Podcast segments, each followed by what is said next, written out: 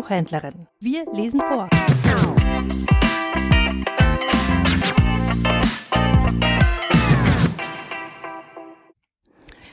Adventskalender Freitag, der 8. Dezember. Die Hirten. Ein Stück der Weihnachtsgeschichte in Reimen nacherzählt von Johannes Berthold. In Bethlehem war alles still, weil nachts gern jeder schlafen will. Es brannte nirgendwo mehr Licht, nur ein paar Hirten schliefen nicht. Sie haben nämlich jene Nacht bei ihren Herden zugebracht. Denn manchmal, wenn sie morgens zählten, passierte es, dass Schafe fehlten. In jener Gegend gab es Bären, die sich ja gern von Vieh ernähren. Und diese haben, müsst ihr wissen, sich ab und zu ein Schaf gerissen. War das geschehen, ja, dann trafen die armen Hirten harte Strafen, und ihnen ging es an den Kragen. Der Gutsbesitzer ließ sie schlagen. Sie mussten außer diesen Qualen den Schaden jenem noch bezahlen. Ein Hirte war ja nur ein Knecht, und dem ging's ganz besonders schlecht. Damit der Herde nichts passiert, hat man nun Nachtschicht eingeführt. In dieser Nacht waren sie drei. Der alte Ruben war dabei, der Schäfermeister Jonathan und Sem, der fing die Lehre an. Die drei waren also aufgeblieben und mussten heute Wache schieben. Sie hatten Feuer angemacht, denn es war kalt in jener Nacht. Sie schauten in das Spiel der Funken und haben heißen Tee getrunken. Der Hirtenstab lag neben ihnen, der musste oft als Waffe dienen. Sie konnten gegen freche Bären sich damit wirklich sehr gut wehren. Die Kälte drang durch jedes Loch und Ruben schlug den Kragen hoch. Mein Mantel ist schon ganz zerrissen. Ich hätte ihn längst weggeschmissen, ein neuer aber ist zu teuer. Sem, leg noch etwas Holz aufs Feuer. Ich finde das sehr ungerecht, sagt Jonathan. Uns geht es schlecht. Wir sind und bleiben bettelarm, der Gutsherr aber, der liegt warm und faul in seinem feinen Bett und wird dabei ganz dick und fett. Wenn meine Kinder nur die Betten von diesem alten Geizhals hätten. Für uns ist ja ein Stall genug. Ist das nicht Unrecht und Betrug? Der Schäfermeister Jonathan fing gern mit diesem Thema an, und dann regt er sich mächtig auf. Aus diesem Grund sagt Ruben drauf Du weißt, mein lieber Jonathan, dass ich dich gut verstehen kann. Auch mir tut es im Herzen weh, wenn ich das ganze Unrecht sehe. Doch war es nicht so zu allen Zeiten? Uns Hirten kann noch niemand leiden.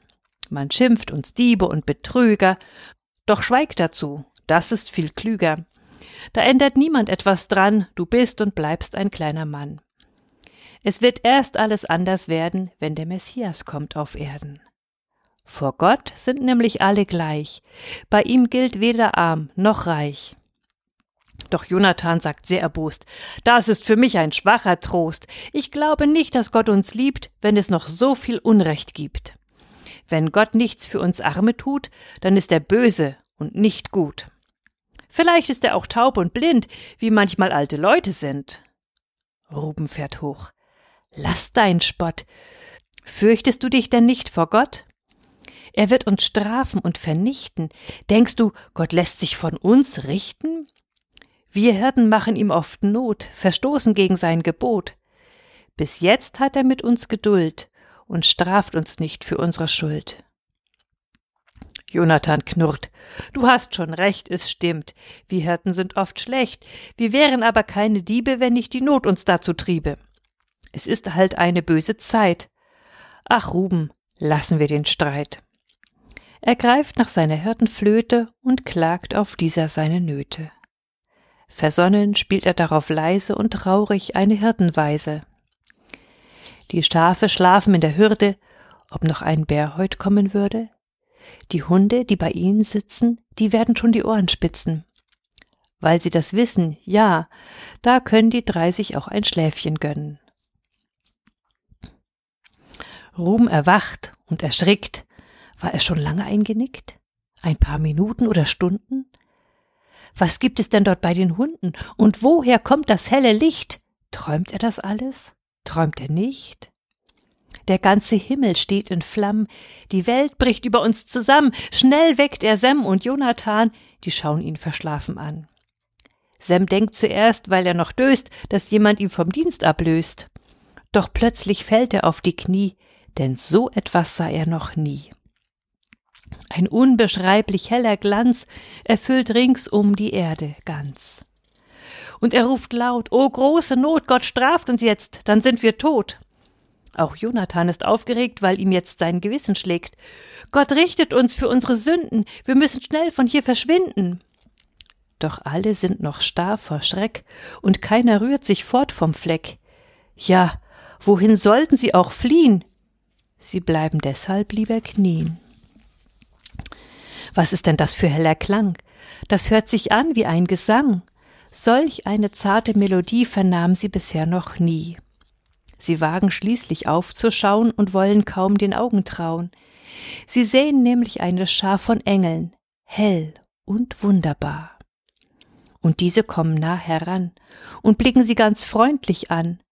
Ein Engel sagt, Fürchtet euch nicht, Gott sendet uns nicht zum Gericht.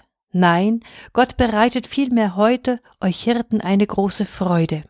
Er schickt uns her, damit ihr wisst, dass Jesus Christ geboren ist, der Retter, von dem die Propheten in Israel seit Alters reden. Maria hat in dieser Nacht das Jesuskind zur Welt gebracht. Ihr Hirten findet dieses Kind in Stall, wo Ochs und Esel sind. In einer Krippe liegt es dort, denn keiner hatte Platz im Ort. Und nochmals singt der Engelchor ein Lied den armen Hirten vor. Und es erschallt minutenlang ihr wundervoller Lobgesang. Lob, er sei Gott im höchsten Thron und Jesus Christus seinem Sohn und Fried den Menschen auf der Welt, die leben, wie es Gott gefällt. Die Hirten haben dagesessen und alles andere vergessen. Sie halten fest den Atem an, weil man so besser lauschen kann. Der letzte Ton war kaum verklungen, da sind sie aber aufgesprungen, denn ihre Freude war sehr groß. Selm will gleich auf der Stelle los. Der alte Ruben hält zum Glück ihn einen Augenblick zurück. Wir müssen doch noch schnell bedenken, was wir dem Jesuskindlein schenken. Die armen Hirtenleute haben natürlich keine großen Gaben. Sam holt die Hirtenflasche schnell, sie packen ein ein warmes Fell, ein Fläschchen Milch und ein Stück Brot, denn das braucht jeder in der Not. Und Jonathan steckt zu der Flasche noch seine Flöte in die Tasche.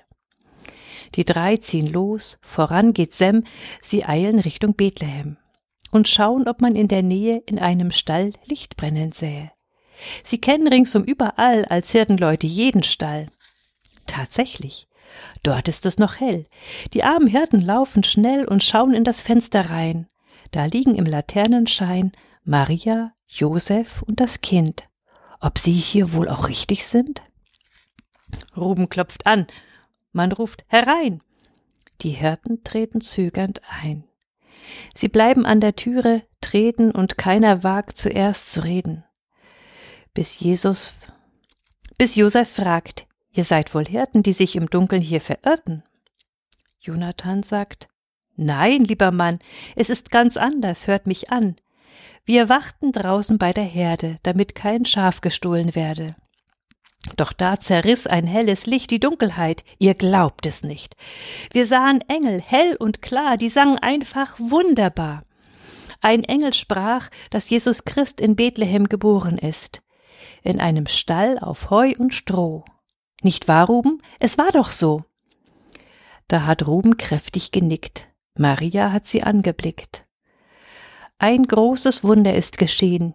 Ihr durftet Gottes Engel sehen. Seht auch das Kind, das bei uns liegt, das alle Dunkelheit besiegt. Die Hirten treten dicht heran und schauen sich das Kindlein an. Und ihnen wird ganz warm ums Herz, vergessen sind all Not und Schmerz.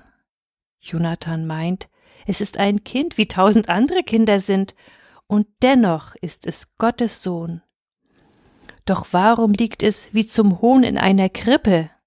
Josef sagt, ich habe in jedem Haus gefragt, doch niemand hat uns aufgenommen. Da ist das Kind hier angekommen.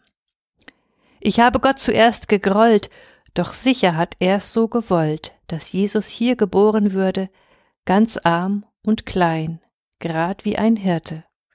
Denn somit wissen wir ab heute, Gott liebt auch alle kleinen Leute. Da liegt das Kind auf Heu und Stroh, die Hirten staunen und sind froh. Sem packt die Hirtentasche aus, er nimmt das warme Fell heraus, das Brot, die Milch und schenkt dem Knaben ganz aufgeregt die armen Gaben. Du, Kind, wirst einst ein großer König, doch bringen wir dir nur sehr wenig. Wir haben selbst nicht viel zu essen, weil uns die Reichen oft vergessen. Wir müssen draußen bei den Tieren, bei Wind und Wetter auch oft frieren. Drum bitten wir dich, Herr der Welt, denk an uns Hirten auf dem Feld. Der alte Ruben sagt, wie gern knie ich vor Jesus meinem Herrn. Ich darf mit meinen siebzig Jahren noch heute dieses Glück erfahren. Ich bin so froh, Herr Jesu Christ, dass du zu uns gekommen bist. So arm und klein, genau wie wir, o Jesus Kind, wie dank ich dir. Jonathan holt die Hirtenflöte, sonst klagt er darauf seine Nöte, doch jetzt spielt er ein frohes Lied, und Sem und Ruben singen mit. Die Hirten ziehen wieder davon. Es dämmert jetzt inzwischen schon. Das Dorf erwacht, man hört das Vieh, ein Hahn ruft stolz Kikeriki. Die Hirten sprechen jedermann, der kommt gleich auf der Straße an, und so verbreitet sich die Kunde, und bald geht es von Mund zu Munde, dass Gott in der vergangenen Nacht dem ganzen Volk das Heil gebracht.